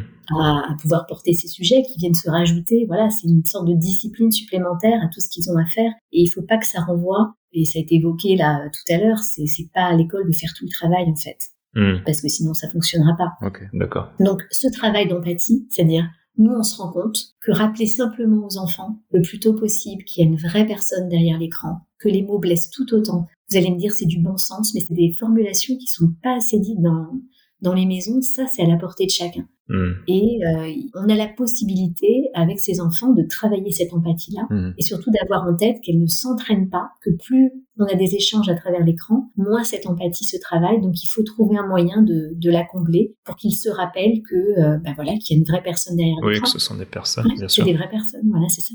Ok. Flo, tu avais une question de Maman Paul, je crois? Oui. Alors, Axel, je pense que c'était pour toi plutôt. Comment protéger les enfants des risques encourus sur les chats, notamment ceux sur les jeux vidéo? Hum. Ah, En fait, les problématiques, elles sont, elles sont les mêmes, mais il faut savoir effectivement que c'est plus dans les chats euh, de jeux vidéo que les jeunes vont être exposés à de la violence, de la violence en ligne. Alors, c'est pas, faisons pas de raccourcis, euh, jeux ne vidéo. faisons pas les euh, mauvais violence. raccourcis. Mhm. Euh, les jeux vidéo rendent pas violents, c'est juste que quand on joue, enfin, je sais pas, moi, je suis un peu joueuse et peut-être que vous êtes joueur aussi, enfin, on ne les émotions ont tendance à, à, à sortir. Mhm. Et c'est juste ça, en fait. Et puis en plus, comme on n'a pas la vraie personne à côté de nous, on peut se lâcher totalement. Hmm. Mais les règles, elles sont exactement euh, les mêmes. Après, je sais pas quel est l'âge des enfants de cette maman, mais euh, effectivement, il faut avoir en tête que quand son enfant joue, très certainement, il joue avec un outil de chat à côté et beaucoup de réseaux sociaux que les parents connaissent pas du tout. Bien sûr. Discord, euh, Twitch, enfin, ce sont vraiment des, voilà, des, des plateformes qui sont pas connues, dans lesquelles ils ont moins les moyens de la modération aussi. Mhm. Donc il faut simplement euh, leur donner euh, les bons réflexes, euh, de pas se laisser insulter, de signaler tout comportement euh, inadapté. On n'a pas parlé de l'importance du signalement. Ça c'est un acte vraiment citoyen et puis c'est une bonne manière de se protéger. Ok. Ben, on va conclure. Merci beaucoup, euh, en tout cas, Axel Dessin, directrice de Internet sans crainte, hein, le programme national Internet sans crainte, et Baptiste Desmontiers. Ah, merci. à vous. Merci à vous. Euh, je sais même plus comment te qualifier parce que tu as tellement de casquettes. que Je suis perdu. journaliste. Je suis Surfeur. journaliste papa, surfeur, mais piètre. Euh, je suis meilleur journaliste et papa, j'espère que je ne le suis surfeur. Et surtout, euh, moi, je suis passionné par ces questions, euh, Ouais. par nécessité, parce que j'ai deux enfants. Ouais. Et, et parce que je crois que c'est le gros, gros sujet. Euh, je vais pas conclure à ta place, mais moi, je dis souvent, moi, quand j'étais petit, mes parents, ils me disaient, euh, fais gaffe, euh, si tu sors le soir, euh, avec qui tu rentres, euh, l'alcool, le volant, euh, le shit, la drogue, attention à ci, attention à ça. Bon. Mhm. Bah, moi, c'est les problématiques auxquelles je suis et je serai encore confronté. Elles existent Bien toujours, sûr. ces problématiques. Mm. Sauf que ce qui a changé depuis l'époque où j'étais enfant et, et celle où je suis devenu un père, c'est que on a toute une nouvelle problématique qui est liée au digital et au numérique. Et, Et ouais, donc, ouais. en fait, en réalité, on a beaucoup plus de raisons d'avoir peur des problématiques liées au digital que d'avoir peur des problématiques liées à la drogue. Mm. T'as 99,9% des gens qui vont avoir des problématiques liées au digital. Ok. Donc, il faut s'y mettre. Hmm. Et c'est sur ces belles paroles euh, positives que nous allons conclure donc cet épisode. Axel, le numéro pour euh, les victimes de cyberharcèlement? C'est le 3018, c'est effectivement un numéro à connaître Bravo, et Axel. surtout retenir. Oui, j'ai bien, j'ai révisé. non, mais surtout peut-être dire que c'est pas juste un numéro parce que un numéro ça peut faire un peu Oui. peur. On se dit je, je vais pas oser appeler. euh, ben, c'est une application, c'est un chat, D'accord. c'est anonyme, on peut facilement entrer en contact et aujourd'hui effectivement c'est le numéro national de lutte contre le harcèlement. Ils sont en lien avec l'éducation nationale, l'établissement scolaire. Ils sont en lien aussi avec un certain nombre d'acteurs pour que les- la prise en charge puisse se faire rapidement. Mhm. Donc c'est un numéro effectivement à connaître pour les jeunes comme pour les parents, euh, pour les accompagner sur ces sujets. Euh, Baptiste, pour toi, ce sera le 3949, le numéro de Pôle emploi du coup. Ouais, exactement. Elle est bonne cette conclusion, j'aime beaucoup. J'espère que quand le podcast sera diffusé, j'aurai retrouvé euh, quelque chose, mais effectivement, pour l'instant, euh, On te le souhaite en tout cas. Merci beaucoup d'être passé, c'était vraiment un super moment avec deux super personnes et puis euh, désolé pour mes blagues un peu tordues. C'était parfait. Et si vous êtes perdu, euh, allez sur Internet sans crainte. Il y a plein d'outils très simples, vraiment très très bien et très simples. Et voilà, c'est bien de commencer par des choses simples. Oui. On mettra tous les liens utiles du coup dans le descriptif ouais, du podcast. Et le numéro d'Axel Dessin. Peut-être pas, je vais donner plutôt le numéro du 18, mais non, non, fr- franchement, vous pouvez me, me contacter. En fait, euh, on est une petite équipe, donc si vous passez par la- le, le contact d'Internet sans crainte, Ouais. c'est vers nous vous, vous arriverez. Donc, euh, Bah, super. Merci beaucoup. À bientôt. Merci beaucoup d'être passé. Merci, bonne à bientôt. continuation à tous et puis au plaisir. Merci. Ciao tout le monde. On va passer maintenant aux recommandations du mois.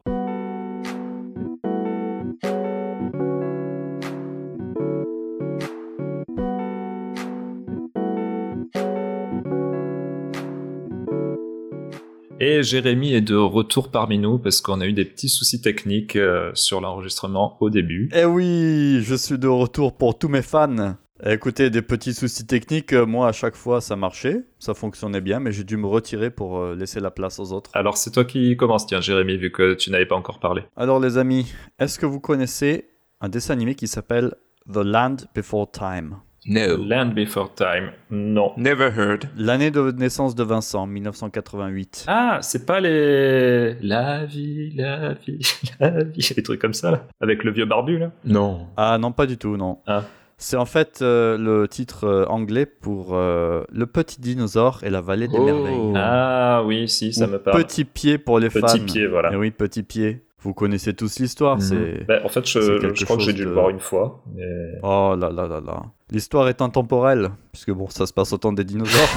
Bah, c'est datable, du coup. L'histoire, je peux la faire en quelques phrases. Oui. Donc c'est un petit dinosaure petit pied, Mhm. un petit diplodocus qui est né et qui marche euh, tous les jours avec sa maman et ses Oh. grands-parents en direction de la Grande Vallée. Parce que les temps changent sur la planète Terre, tout devient plus sec, les arbres Ah. meurent, il n'y a plus rien à manger, donc les dinosaures doivent tous migrer vers la grande vallée pour survivre. Réchauffement climatique. Et entre-temps, bah, sa maman euh, meurt, Ok. et là c'est très très triste. Putain Ça me fait penser euh, au voyage d'Arlo. Tu l'as vu ça? Ah, il est trop bien. Sauf que c'est son père dans Halo. Oui, voilà. La dernière fois, euh, mes enfants, ils ont regardé, mais c'est assez triste aussi. C'est pareil, c'est un, un dinosaure. Faut pas spoiler, Vincent. Et il y a des passages très tristes dans le voyage d'Arlo. Surtout au début, ouais. George Lucas et Steven Spielberg présentent un film de Don Bluth. Le petit dinosaure et la vallée des merveilles. Il y a bien longtemps, au commencement de la Terre, cinq amis, perdus sans leurs parents, Maman Où es-tu? Firent un incroyable voyage Tu veux venir avec moi? À travers un monde de merveilles et un monde de danger. J'espère qu'il ne va pas vous manger cette nuit. Bon, écoutez, je l'ai revu il n'y a pas longtemps, il y a quelques semaines, quand Maminou était là. Oui. On l'a mis à, à Ezra parce que Ezra me demande en boucle euh, de lui lire. On a deux livres de petits pieds, Ah, d'accord. deux gros bouquins, et il me les demande en boucle depuis euh, maintenant plus d'un mois, le soir. J'arrête pas de lui lire. C'est la période dinosaure, ça, ça dure un certain temps. Oui, il adore les dinosaures. Donc on lui a mis le dessin animé qui est sur Netflix, je crois. Oui, Netflix, c'est ça. Le dessin animé original de 1988. Netflix Autriche, hein, je... faudra vérifier sur Netflix France. Écoute, euh, tu connais les VPN Putain. Non, mais bon, écoute, euh, je vais pas vérifier si c'était en France. Sinon, tu l'achètes en VHS, je m'en fous. Bien. Mais c'est un- une histoire, euh, donc euh, c'est extraordinaire. Enfin, moi, je m'en souviens l'avoir euh, vu en boucle avec ma sœur. Ah, ouais. Et euh, ma mère m'avait souvent dit que c'était une histoire triste, mais euh, à ce point-là, je pensais pas. C'était vraiment, mon Dieu, j'ai chialé. T'as repleuré. Ah bah oui, là carrément. Ouais. Mais j'arrêtais pas de chialer, c'est Eh oui. horrible. Ah ouais. C'est tellement triste cette histoire. Mais bon, voilà, du coup, Ezra bah, a adoré même les passages avec euh, le fameux dent tranchante. Ça ne lui a pas trop fait peur. ok. Et vraiment, c'est c'est quelle histoire magnifique. D'accord. Enfin, tout ça, c'est de Spielberg, évidemment, qu'il a produit. Je me rappelais pas. Euh, 88. Ouais. Eh oui, c'est lui qui a fait ça. Et je crois qu'il avait fait ça pour un peu euh, ramener les dinosaures euh, sur le devant de la scène euh, dans l'intention de faire Jurassic Jurassic, Park. Park, euh, quelques Eh oui. années après. Et voilà. Donc euh, voilà, je recommande. C'est un dessin animé, c'est magnifique. D'accord. Tout ce qu'un dessin animé a besoin, la musique, euh, les dialogues, euh, les dessins, c'est beau. Très bien, et bien merci pour ta reco. Allez, à toi, Florian. Eh ben, on va rester dans la thématique euh, cinématographique. On est en, en phase avec Jérémy. Ah, Sauf que j'ai c'est pas pas cool. j'ai rien préparé, alors je reprends mon post LinkedIn que j'avais fait il y a deux semaines. Lequel? Parce qu'il y a deux semaines, t'en as pas fait qu'un, à mon avis. il y a deux semaines sur le compte Papapoul LinkedIn. Ton compte? Je ne pensais pas dire ça un jour, mais en emmenant mon fils aîné au cinéma, j'ai apprécié le message diffusé par la Patte Patrouille, le film, Mm. le 2. Ça alors. Oui, ouais. La raison, me direz-vous? La raison, me direz-vous? Ah oui, pour quelle raison? C'est quoi le message? Eh bien, tout simplement, Jérémy, parce que ce deuxième opus nous propose de découvrir l'histoire, le parcours et l'incroyable résilience développée par Stella, la plus petite de la bande des chiosauveteurs. Qui est palestinienne. sera coupé. Ouais. En effet, pour elle, la vie n'a pas été facile dans un monde qui ne fait pas la part belle aux supposés plus faibles. Et j'ai eu l'agréable sensation que le film, en fait, il proposait un message inspirant à nos jeunes générations, et j'ai le sentiment que cet aspect est bien mieux travaillé que, que ce que peut proposer la série, en tout cas. Et après la vague rose de Barbie, il semblerait que les mentalités évoluent un tout petit peu et que cette couleur ne se cantonne plus uniquement à quelque chose de exclusivement mignon ou girly, et on peut dire qu'il était temps. Ouais. Le stade français, euh, notamment, l'avait sur ses maillots. Ou bien alors, la super patrouille.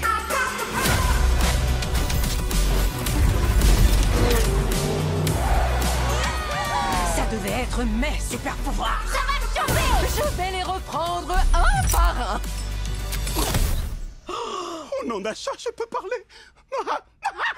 J'ai tellement de choses à dire. Donne-moi ça. Que la fête commence Tiens, tiens, qui voilà? Monsieur Ellinger. Il a mangé beaucoup de soupe. Est-ce qu'il faut regarder euh, la- le premier film La Patte Patrouille pour Ah. euh, apprécier? Euh, non, il n'y a pas vraiment euh, de, de suite, non, non, Non. pas forcément. Et toi, Vincent? Et moi, je vais vous parler d'un petit livre qui est très drôle Ah. sur un petit écureuil mangeur de pommes de pin. C'est un livre qui s'appelle Un peu beaucoup. L'histoire, c'est donc... Ah, Jérémy se casse pendant la, Je rigole. pendant la. Ah, ok.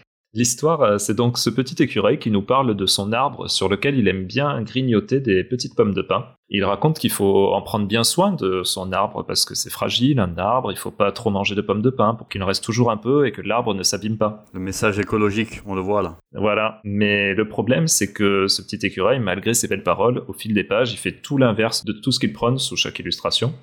Du coup, c'est un livre tout en contradiction, qui est hilarant aussi bien pour les parents que pour les enfants. Pour la petite histoire, souvent, euh, je fais un peu d'ironie à la maison avec les enfants et compagne me dit que de toute façon, les enfants ils comprennent pas l'ironie, donc ça sert à rien de, de leur faire des blagues comme ça. quoi. Et justement, je pense que ce livre, il peut apprendre un peu l'ironie, voire même l'absurdité aux enfants, ou en tout cas être euh, une porte d'entrée sur ce type d'humour. Et au final également, comme tu disais Jérémy, sur euh, l'écologie, Écologie. sur la modération aussi. C'est écrit et dessiné par Olivier Talek, avec des illustrations très drôles qui jouent autant que le texte dans l'histoire. Il a l'air d'avoir fait pas mal d'autres livres euh, d'humour jeunesse, euh, dont d'autres avec ce même écureuil, alors je pense que je vais me pencher un peu plus dessus. Mhm. Ça se lit en 5 minutes, donc c'est parfait pour l'histoire du soir des petits. C'est édité par l'École des loisirs, ça coûte 13,50€ et ça se trouve un peu partout. Et je rappelle le titre, c'est Un peu beaucoup, Passionnément. d'Olivier Talek. Et n'oubliez pas que vous avez tous les liens en descriptif du podcast, hein. on le rappelle pas spécialement, mais bon, c'est pratique. N'oubliez pas qu'on a un podcast aussi. Et vous pouvez le noter. Ouais. C'est l'heure du quiz, non?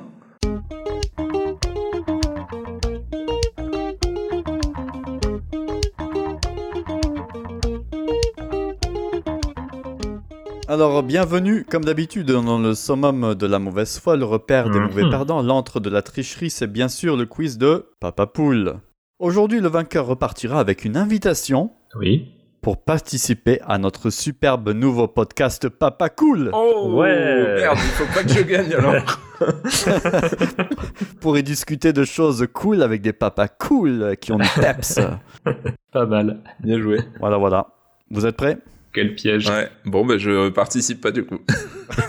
On va pas entendre Florian du coup. Donc, euh, pour se mettre en jambes, Oui. avez-vous fait vos devoirs? Bien sûr. Quelle est la définition exacte de l'hypoténuse? Je sais plus. moi. Ah oui, c'est toujours des questions de maths maintenant. C'est le mettre- côté opposé euh, de le- dans le, le triangle, angle droit là. Oh, voilà, je le donne à Ah. Florian. Magnifique. Bravo, oui. C'est ça. C'était ça, ouais. Putain, pourtant, il a fait L, quoi. hein. Eh ouais. Il devrait pas le savoir. Mais j'ai eu 11 en maths euh, au bac L, je crois. Moi j'ai fait S, je devrais le savoir. Bah oui, en plus, ouais. Comme quoi, voilà, ça sert pas à grand chose. Eh ouais. N'allez pas à l'école. Non, on n'allait pas à l'école, les enfants. Jamais. Euh, qui a dit sur euh, le site Magic Maman J'ai quitté mon job à la télé pour m'occuper de mes Baptiste filles. Desmentiers. Voilà. Ah, purée. Eh oui. Vincent, tu es un peu lent à la détente. oui. Carnet rose et harcèlement. Axel de Saint. Ah. Quelle célébrité américaine devenue maman cette année est sortie du silence pour répondre Britney aux Spears. moqueries sur les Ah réseaux non. sociaux concernant la taille du crâne de son fils? Ah, Paris Hilton. Elle est- Bravo Ah, oh là là, bon, alors mais ça, c'est un je- massacre. J'ai pas du tout eu cette info, mais bon, Flo est abonné à gala.fr. Non, je m'y connais en taille de crâne, ça me parle. Paris Ok. Hilton. Prochaine question, il y a quand même 3-0, ça fait mal. Hmm. Quelle chanteuse française au nom de scène euh, à consonance divine Priscilla. est devenue maman d'une petite Lily Rose récemment, Ah, euh, il y a quelques semaines Ah bon? Isaiah. la télé-réalité notamment. Non. Un nom un peu divin. Il y a du divin dans son nom. Vanessa Paradis. Hmm, Elle a non, 50 mais- ans. Euh, sa fille, presque. la fille. Bah oui, c'est pour ça. Et sa fille s'appelle déjà Lily Ross en plus. Lily Rose Depp. Oui, mais non. Ah, c'est vrai, j'avais pas fait gaffe, mais. Ouais. Et Paradis, Lily Ross, tu devrais me donner le, le point, moi, je pense. hein. non, mais c'est pas euh, elle. Bah non, elle a pas été maman. C'est pas elle Elle a fait notamment de la télé-réalité, ferme célébrité ou. euh, Evangélie. Bravo. Oh, c'est ça. Bravo. Evangélie, non Evangélie. Oh, mais comment t'as fait pour trouver ça, toi? Ouais, J'ai pensé Paradis, Eve, euh, voilà. Du coup, euh, Vanessa Paradis m'a aidé. Bah oui, mais c'est ça, c'est ça. Eh bah oui, c'était un indice. Bravo, bravo. Mais du coup, elle a, elle a complètement plagié Vanessa Paradis, on est d'accord. Bah écoute, euh, Parce que bon. il y a quelque chose. C'est vrai que Evangélie qui fait une Lily Rose, euh, hmm, Hmm. la question se pose. On l'invitera un jour. Question que vous attendez tous. Question numéro 5. La question coquine. Question à double tranchant. Ouh. Ah. Pour Vincent, évidemment. Oh non, Question de géographie. Mais si, Vincent, tu sais qu'elle arrive celle-là. le Burkina Faso. C'est la meilleure. Notre ami Vincent l'Américain. Quelle est la ville la plus peuplée de l'État de Washington? Tic. New York. Euh, Papa, papa, papa, papa. Eh non, c'est Seattle. C'est de l'autre côté de, c'est la côte pacifique. Ah bon? Ah, Eh oui, l'État de Washington. L'État de Washington, je croyais que c'est. Ah, Oh ok. non. New York, quoi. New York, c'est New York. Mais c'est dans l'État de New York, New York? Oui. Je croyais qu'il y avait un piège. Non. Ah.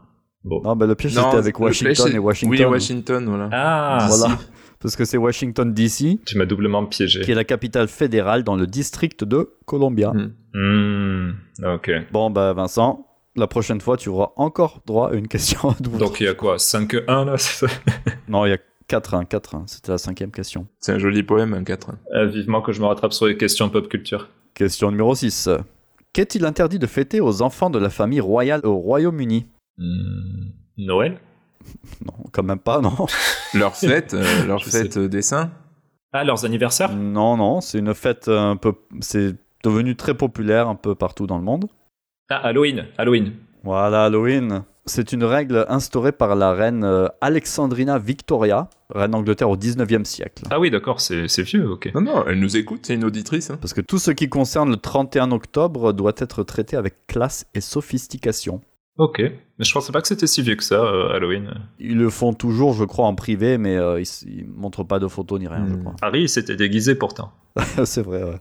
Et oui, en plus. Question 7, on rappelle, il y a 4-2, peut-être le remontada. Mais j'espère, parce que moi, je veux pas gagner le cadeau. hein. Question sport. Qui a affronté Francis Ngannou dans un match de boxe Tyson anglaise d'exhibition? Ah oui, mais c'est l'actualité, Vincent, je suis désolé. Oui, c'est l'actualité de... en rapport avec la parentalité, ouais, toujours. Attends, je t'ai mangé sur l'hypoténuse, Vincent, tu peux pas dire? Allez, maintenant tu peux te refaire. Là, 5 à 2, je vais pas remonter, là. 5 à 2, attention, ouais, mais là, tu le sais, Ah. pour finir, c'est pitch time Ah. Pour la transmission du 7e art à nos enfants. Mhm. L'année d'aujourd'hui, c'est 1988. Petit pied. Un policier new-yorkais est venu rejoindre pour les fêtes de Noël sa femme Holly, dont il est séparé depuis. Bravo. Merci. Merci de nous épargner ça, Vincent. Voilà, fin de l'épisode. Die Hard, piège de cristal. ok. Mhm. Cool, cool, cool, cool, cool, cool, cool. Alors, euh, question numéro 9. La rivalité de deux enfants dans la mer en Grèce qui se poursuit lorsqu'ils sont adultes. C'est un film, toujours? Lequel des deux plongera le plus loin et le plus profond Euh, Grand le, Bleu. bleu- le, le Grand Bleu. Ah, Flo l'a dit Ouh, avant, je crois. Flo l'a dit en premier. Quand même. Attention, hein, j'allais partir là. Bien joué. Question numéro 10. Il reste euh, deux questions. Vincent ne peut plus remonter, donc bon. Ah. Je les finis quand même. À la mort de son père, Charlie Babbitt, homme d'affaires euh, pressé, joué par Tom Cruise, hérite d'une vieille Buick qu'il convoitait depuis longtemps, mais se voit spoilé de plusieurs millions de francs à l'époque, hein, versés à l'institution psychiatrique Walbrook au profit d'un bénéficiaire anonyme. Charlie se rend à Walbrook et découvre l'heureux bénéficiaire. Il s'agit de Raymond, ou Raymond, Ah, savant euh, autiste, ah, Purée, oui. qui n'est autre que son frère, Rainman, et Rainman, qui est joué par Rainman. Dustin Hoffman. Rain Man, putain. Ah là là là là là là, il a tué le game. Euh, Et dernière petite question, euh, donc juste pour le fun, euh, qui peut me donner le titre du conte animalier de Jean-Jacques Hano, sorti en 1988 Bravo. Bien joué. Bravo, c'était voilà, pour l'honneur, hein, pour l'honneur Vincent. Bravo Florian. Il y a 18 à 3, c'est ça? Non, il a juste euh, 7 à 4. C'est que- Pas mal. ça va. Mais Florian, tu regagnes un quiz, ça faisait longtemps. Tu as gagné le bon en plus, je Ça crois. faisait longtemps et c'est pas celui-là que je voulais gagner. hein. Je suis désolé. Donc on te retrouve pour le prochain Papa Cool. Pour l'épisode 3. Ah putain. Félicitations Florian.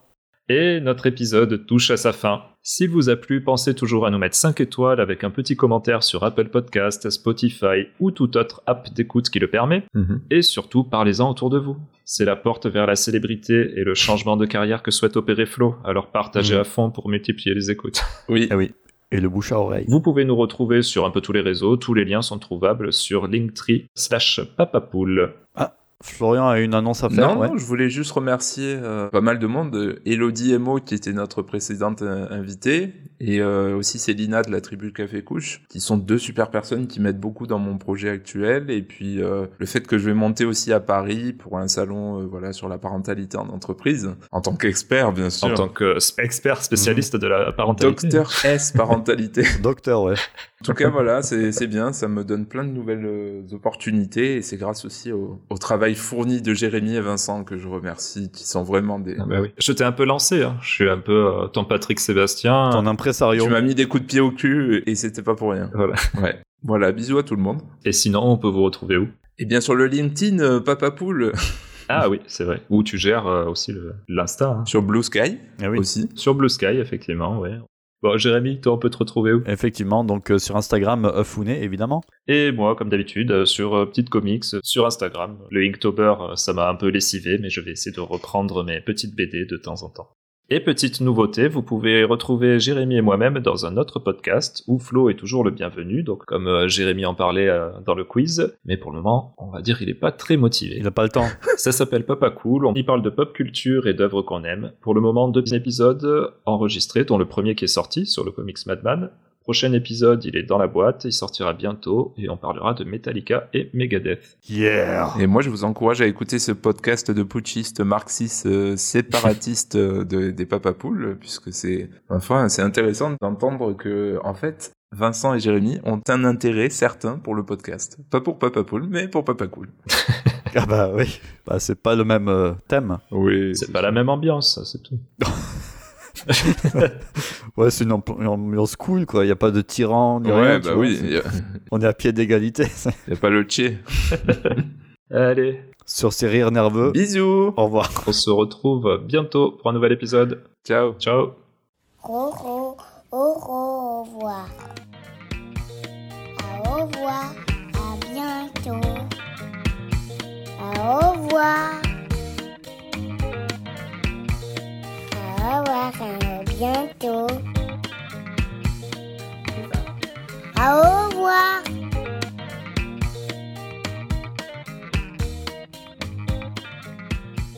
Au revoir. Paris Hilton. Et c'est vrai que j'ai vu la photo. On peut comprendre. Enculé. le bâtard. Non, mais après, les, les enfants, on sait qu'ils changent après. Oui, donc, euh, regarde-moi. Oui. Bah oui. À la naissance, tu vas être moche comme un pou et maintenant, t'es es un acteur cinéma, Mmh, quoi. Un physique Bah, de radio. Exactement.